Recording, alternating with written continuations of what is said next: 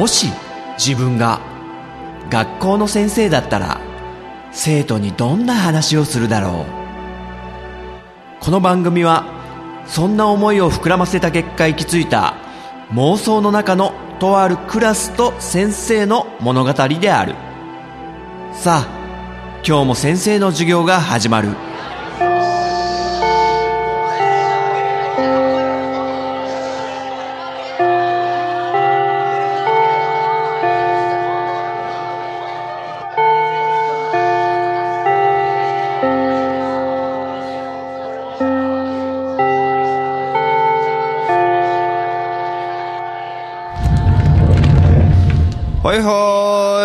はい。はいみんな、席つけ、席つけ。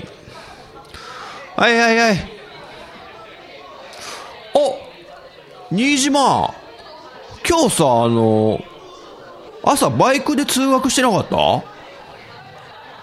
いやいやいや、別に、ね、うちの学校はバイク通学全然 OK だし、いや、ちょっと意外だなと思って初めて見たからさ、女子生徒会長がね、もうライダースーツぴっちりのやつ着て、いや、めちゃくちゃかっこいいなと思ってさ、ちょっと見とれちゃったね、先生。なんか、アキラのさ、金田が乗ってそうなさ、バイクだったでしょ？え？何何そもそも先生私のペルソナが見えるんですかって？ちょっとそれは意味がわかんないんだけど、まあ、安全運転でね。うん。ああ、石川、顔をあからめて、可憐だとか言ってる場合じゃないから、ね。あのね、先生もね、高校時代にね、実はバイクの免許をね、取ったんだね。あの、ちゃんと 250cc 以上のが乗れるやつ。中面ってやつね、中型バイク今ってちょっともしかしたら結構変わっちゃってると思うんだけど何 cc まで乗れるとかね。なんか高校生になった時にねちょっと親にちょっと反骨精神っていうの？バイクは絶対ダメだみたいなこと言われててそれになんかちょっと反抗する形ないや不良じゃない不良じゃない全然不良じゃない。ただその言いなりになりたくないなみたいなのとあとなんかね、いきなり乗りたくなったんだよね。バイクに。で、突然バイトを始めて、教習所にも通い始めたと。ね、高校行きながら教習所行ってたって、よく考えたら、偉いな。いやいやいや。よくやってたなと思って。んでね、あの、NSR っていうバイクに先生ね、乗ってたよ。わかるかな？今あるのかな ?NSR って、あの、いわゆるレーサーレプリカタイプの、こう結構、攻めちゃうやつね。まあ、レーサーレプリカっていうぐらいだから、実際にこう、レースとかがあるでしょ、バイクの。まあ、耐久レースとかね、8時間耐久だったり、こう、もう先生あんま詳しくないからよくわかんないけど、スピードを競うようなバイクだから、かなり、あの、パワーはあったみたいね。あ、そうそう。バイクって大体そういう単車っていうものになると、3種類に分かれるんだよね。あの、先生が今言った、レーサーレプリカっていう、こう、もう前のめりになって、すごい頭を低くして、あの、コーナーとかに突っ込んで攻めていくような、膝をすりながらね。いや、先生はそんなことしできないよ。ハングオンハングオンそうそうそうハングオンってゲームあったけどね、昔。で、そうやって膝をね、こう、道路に擦りつけるぐらいに、車体を倒してカーブを抜けていくような、あの、レースで使うようなのがレーサーレプリカっつって。レプリカだからこう、いわゆる格好を似せたね、行動用に売り物にされたバイクね。あと、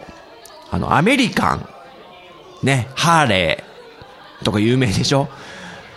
あと、日本だと何あんだっけなスティードとか友達が乗ってたりしてたけどね。あと忘れました。あ、もう、今全然興味なくなっちゃって、バイク。いや、乗れない乗れないもう。まあ、アメリカンっていうのはだから、ハーレー乗ってる人はわかるけど、いわゆる、どっしり、背中をね、こう、椅子にもたれかけるようにね、後ろにのけぞって乗ってるようなのがアメリカンね。だから、足が前に来るよね、こう。まあ、車を運転するみたいなもんで、あの、ブレーキとかも前の方にあるというか、だから、レーサーレプリカは、もう前かがみのスタイルで、頭を低くして足を後ろに投げ出すスタイルなのに対して、アメリカは逆にのけぞって、まあ偉そうなね、偉そうって言ったら失礼だけど、椅子にふんぞり返って乗ってるようなスタイルだから、あの、まあどっちかに乗ってる人がね、まあ友達がアメリカに乗ってた、乗ってて、で先生のレーサーレプリカの NSR にちょっと乗らしてよ、みたいな感じでね、貸してあげた時に、釣りそうになってましたからね。全然あの、ポジションが違うと。乗るポジションがわかんないとか言って、乗りづれえよ、これ。嫌だよ、これ。みたいなね。まあそんなこともありましたけども。で、あともう一種類ね、バイク、なんつったっけな、ネイキッドか。そうそうそう。大体この三つだよね。あ、あとオフロード車みたいのがあるのか。ネイキッドっていうのも真ん中に位置する。レーサーレプリカみたいに前かがみにもなんないし、アメリカンみたいにのけぞるわけでもない、普通の、まあ、自転車に乗るような姿勢で乗れるようなバイクのことをネイキッドって言ってたけど、今どうなんだろうね。まあ、あとはなんかスクーター型の、ね、大きなバイクもあるけども、で、高校から大学になって大学1年ぐらい前に乗ってたんだけど、ある時ね、盗まれて、やられたね。あの、U 字ロックとかしてたと思うんだけど、でもどこかに結びつけたりはしてなかったんだよね、U 字ロックを。いや、なんか友達の家に遊びに行ってる時にバイクで行って、友達の家の前に置いといて、それで亡くなってんだからびっくりですよ。で、見つかったのが、あの、まあ、20, 20キロ違うな。15キロぐらい離れたとこだったかな。警察から連絡があって、あの、まあ、盗難届出してたんで、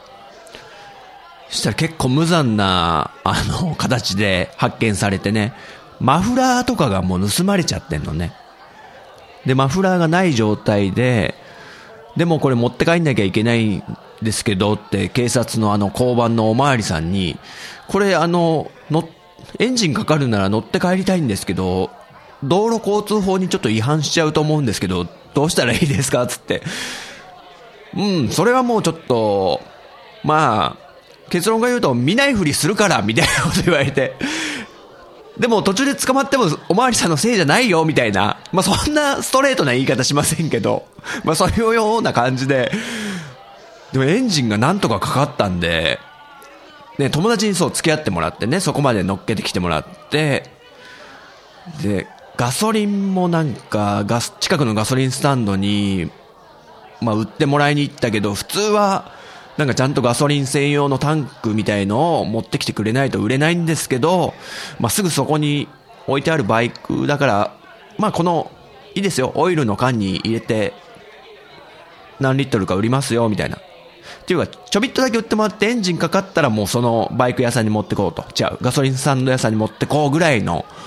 距離だったんだね。したらうるさかったね。マフラーがないってことは、あの、いわゆる排気音を、サイレンサーつってね、マフラーってちっちゃくするもんだから、音をね。うるさい音をちっちゃくするマフラーを取ったってことは、直ですよ、もう。バババババババみたいなすさまじい音を撒き散らしながら、なんとか帰ったんですけど、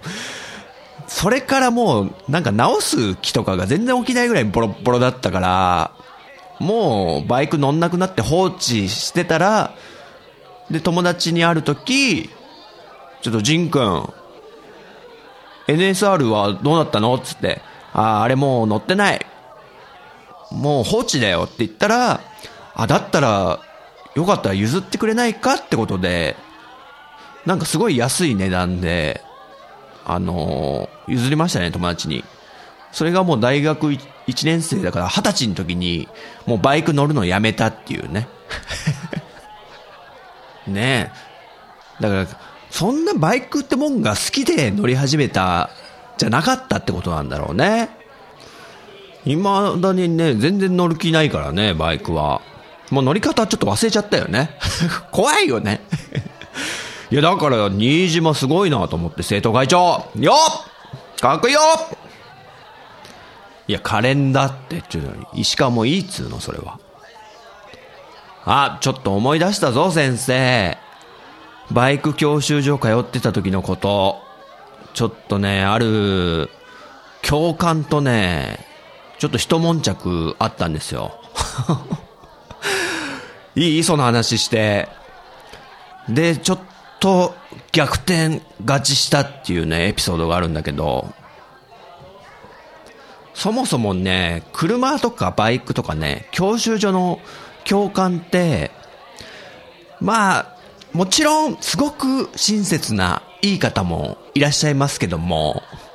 たまにね、ちょっとねじ曲がった。かなりちょっと嫌味たっぷりな性格の悪いね、方もね、いらっしゃるんですよ。っていうのはみんな納得してくれるかな。新島大丈夫だった？あ、みんないい人だった。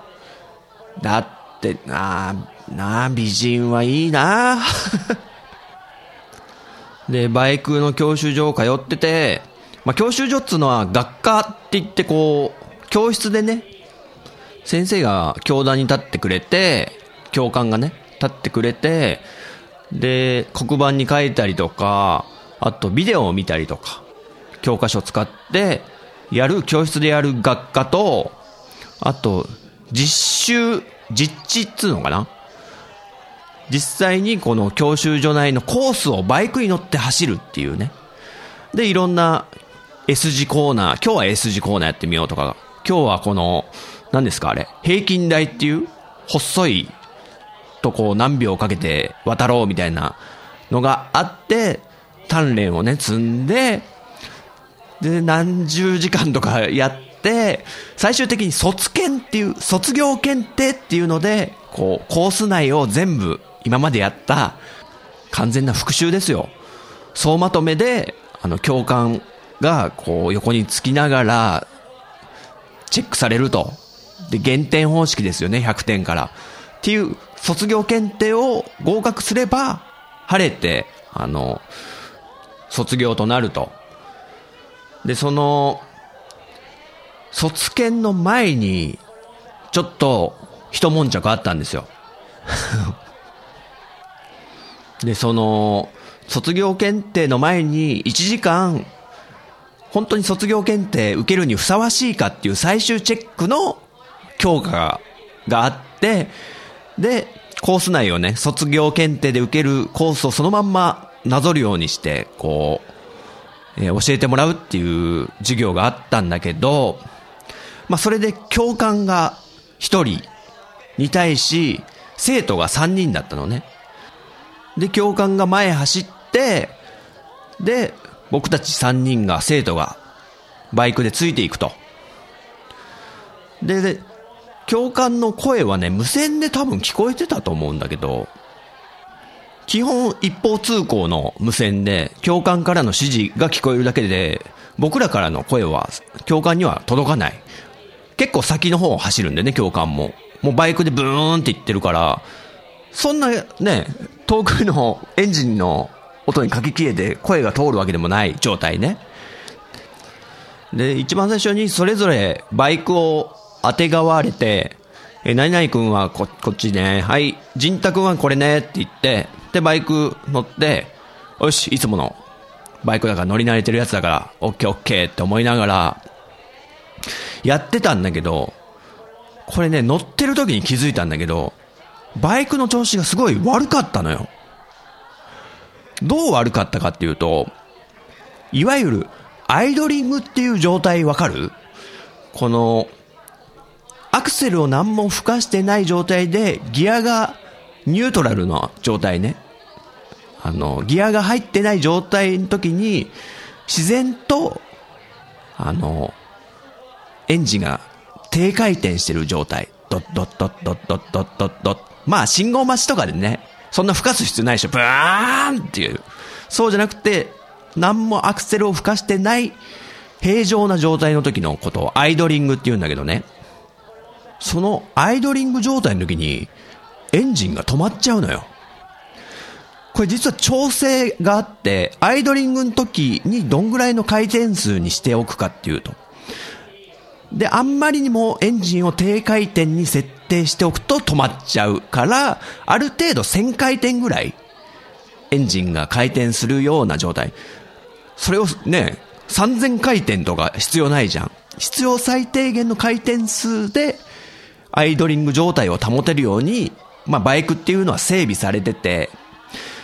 でもそれも気温によるとか、エンジン温まってないとすぐ止まっちゃうとか、そういうのがいろいろある、ちょっとデリケートなとこではあるんだけど、先生がその時ね、渡されたバイクは、アイドリングにすると、エンジンが止まってしまうんですよ。あの、信号待ちの時に、ね、足ついた途端ブスンって止まっちゃうような。だから、それ走ってる時に気づいて、もう共感もブーンっていっちゃって、はい次はなんとかのコーナー入って3人とも、はいゆっくり行ってくれるみたいな。そしたら先生のバイクがこう、信号待ちでちょっと足止めるでしょ教習所内で。その時にプスンって止まっちゃうから、あれ？とか思って、やべえとか思って、で、プルルルーンってエンジンかけ直したりしてんのも、ちょっと教官にバレるのよ。で、多分、あ、ジンタ、エンストしてるわ、あいつって多分ね、思ったんですよ。で、エンスト、エンジンストップね。エンジンストップは、あの、致命的な、あの、減点なんですよ、実は。エンストしてる場合じゃねえぞっていう、一部結構最低ランクな初心者のあの、ペナルティというか、まあ、下手くそっていう楽印が押されるね、ものなんですよ。エンストしてるってあの人減ったじゃん、みたいなね。でも先生のバイクは、普通に信号待ちで止まれとかに行った時に、あの、エンストしちゃうんで、勝手に。だからそうならないように、ちょっとアクセルを吹かしてなきゃいけないんです。バイクのアクセルっていうのは右手のね、ハンドルのとこをキュッとひねると。で、ね、普通だったらそんな、吹かしてないで、普通に止まってるだけでいいのに、その停止、バイクを停止させた途端に、ちょっと先生はブーンって吹かしたり、空吹かしみたいにするわけじゃないですか。止まんないように。それもね、気に障ったんでしょうね、もう教官に。おい、仁太君ちょっと何やってんだみたいな。卒検前でそんな演奏してる場合じゃないんじゃないかみたいな空気になってきてるんですよ。でも、こっちからの声って走ってる時届いてないんで、あの、ちょっとこう調子悪いって言いたいんだけどなとか思うけど、なかなかそのチャンスがないまま何回か演出としたりとか、でも、ちょっと気も動転してきてるんで、いらんミスとかもしちゃったりとかして、で、一旦ちょっと集まってミーティングだみたいな、ね、授業の途中になった時に、仁太君、ちょっと君、レベル低いね、みたいなこと言われて。あ、でもすいません、つって。もう高校生だからね、先生。今だったらもう、ズケズケズケズケ言ったかもしんないけど、当時僕はもうシャイな高校生だったんで、いや、すいません、あの、ちょっとバイクの調子があんま良くない感じなんですけど、みたいな。え？言い訳してんのか？みたいな感じでね、もう。なんかね、見てるわけですよ、教官が。聞いてくれないと。そんなはずないでしょうね、みたいなね。バイクはちゃんと見たんだから、みたいな。でも、その時からその教官が相手してくれなくなって先生のことをですよ、僕のことを。他の二人だけに、ね、こう、君たちはね、ちょっといいよ、筋がいい。あいつとは違ってね、みたいな、そこまで多分言ってないけども、先生の被害妄想の中で、あの、もうかなりのけ者にされてるみたいな、疎外感みたいのを受けて、すごい悔しい思いをね、こう、してるわけですよ。でも高校生だからね、まだちょっと、大人ですから、あっちは。もう、3、40代の、言えないじゃないですか、なかなかそういう、ズケズケと。で、その、一緒にやってた生徒さん二人も、ちょっと嫌な奴に見えてくるんですね。へへへ、へったくそ、俺たちの方がいいぜ、みたいな、この、何ですか、この、優越感ね。ね。優越感に浸ってると。っていうのは、あくまで先生の被害妄想 だとは思うんですけど、まあ、すごいちょっと悔しいと。聞いてもらえないし、なんかすげえ下手くそ扱いされてるし、いや、本当にバイクの調子悪いんだけどって、それも強く言えない、このね、当時の自分の不甲斐なさっていうのもね、あるんだけど、で、結局また、まあ、ミーティングを終えて、もう一回ちょっと回ってみましょうか、みたいな感じになってるけど、完全になんかね、ハブみたいな空気になってるわけですよ。もう、ジンタ、ジンタ君はもう、除外除外みたいな。まあ、そんなこと思ってないかもしれないけど、まあ、だ、だって相手してくんないわけですからね。そのバイクがダメだって言ってんのに。で、もう、不甲斐ないまま、またなんか演奏とかしちゃったりとか、ブーンって吹かしちゃったりとか、もう、なんかそういう不甲斐ないまま、まあその授業がもう終わりになるわけですよ。で、ラスト5分ってなった時にまた最後の、えー、ミーティングというか、教官からの、あの、アドバイスみたいな、最後のまとめみたいな感じで、えー、教官を取り囲んで生徒3人がいるんだけども、もうその教官が、あの、その二人にしか、生徒二人にしか、先生以外のね、僕以外の二人にしか喋んないんですよ。もう本当に空気みたいな扱いされて、うわーとか思って、うわ、最悪じゃん。絶対これ、ハンコもらえないじゃん。卒検受けらんないってことじゃん。とか言って。もう一回やんなきゃダメってことじゃん。とかね、もう、すごい悔しくなってきちゃって。で、じゃあ、えー、本日の授業はこれまでということで、お疲れ様でしたってなった瞬間に、なろうとした瞬間に、はいっつって、先生、僕ね、手挙げて、ちょっと待ってくださいっつって。もう最後の最後でね、ちょっとね、言ってやんなきゃ気休まねえとか思って、あの、いいですか？あ、何？みたいな感じになったんで、いや、これ、さっきも言いましたけど、本当にバイクの調子が悪かったんですよって。アイドリングの時に止まっちゃうんですよ。吹かしても、みたいな。で、ちょっと僕が声が荒げたもんだから、若干、え？って感じな空気になってんですよ。3人とも。なんかさっきまでおとなしかったジンタってやつが急に吠え出したぞと。で、先生が僕がもうこう、いや、だからちょっとバイクがおかしかったんで、ちょっとそれはないんじゃないですか？みたいなことをね、ブツブツブツブツ言い始めた瞬間に、このタイミングで来るかなっていうね、救世主が現れたんですよ。それが、あの、僕が唯一その教習所に通ってて、すごい仲良くなった教官の方で、ちょっと小太りの方で、小太りさんとじゃあ呼びますか。すみませんね。小太りさんが、あの、結構何回か教えてもらって、なんか、まあ、あったんでしょうね、反りが。まあちょっと冗談とかも言い合えるような。小太りさん、そりゃ、ちょっと高校生にはまだ早いですよ、みたいな。えそうか仁太くんみたいなね。まあ仲良くなった、その小太りさんが、そのタイミングでね、僕がこう、ね、バイクが調子悪くて、これどうにかなんないですか？みたいな文句を言ってる瞬間にその小太りさんが登場ですよ。ちょうど、ふらーって歩いてきて。で、遠くから、おう、仁太くんつって。あ小太りさんおう今日はもう、いよいよ卒検前の講習か?みたいな。あ、そうなんですけど、あの、ちょっと今、バイクの調子が本当悪くって、みたいなことをね、言って、ちらってその、今回の教官の顔見たら、もう、顔面蒼白になってるんですよ。たらーみたいな。やべえみたいな。あれ？これは？閉めた？閉めたこれ？みたいな。チャンスか？チャンスか？みたいなね。つまり、小太りさんの方が上司で、その、今回先生のこと相手してくれなかった教官はしした部下だったと。みたいな感じなんですよ。で、その小太りさんが、ジンタくーんって来たもんだから、やべえ、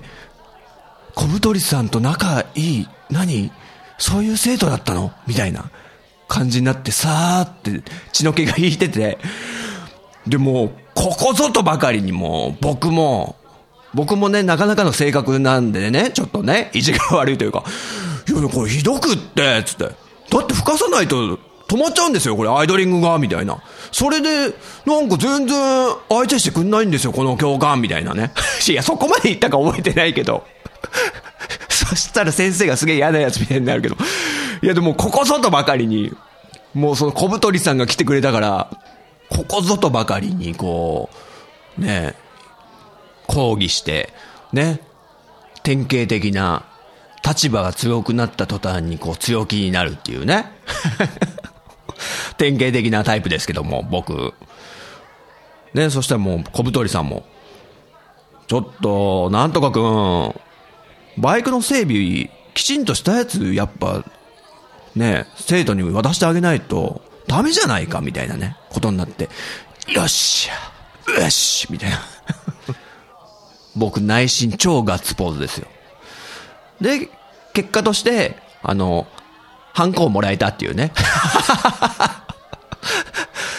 あ、見たか散々ないがしろにしやがってああ、ざまみろってことはね、言ってないですけども、ね、ちょっと心で思いながら、ね、最後の最後で、小太りさん、登場により、大逆転。ね、味方を作っておくのは大事だね。ということで、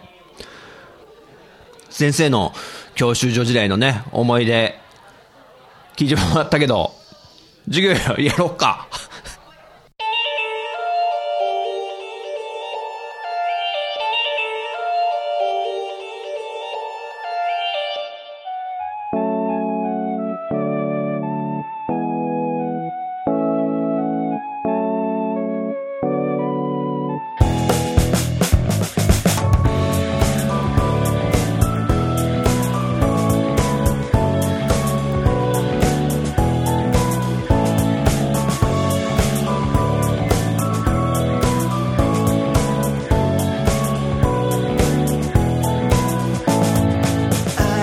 がだったでしょうか？この番組は私陣太が先生風に生徒に語るスタイルとなっています。気に入ってくださった方はポッドキャストでご購読ください。iTunes ストアのレビューで評価していただくと励みになります。人学 Twitter アカウントのフォローもお待ちしています。人学では番組をお聞きになっている生徒さんのメッセージをお待ちしております。Twitter ハッシュタグカタカナで人に漢字の学ぶで人学と書いて投稿してください。私が先生視点で受け答えさせてもらうことをご了承ください。現時点ではメールアドレスお便りフォームブログコメント欄は開放してません。長文の熱いメッセージの場合は Twitter の人学アカウントか人太アカウントに直接 DM をお送りください。それではまた次回の授業でお会いしましょう。さよなら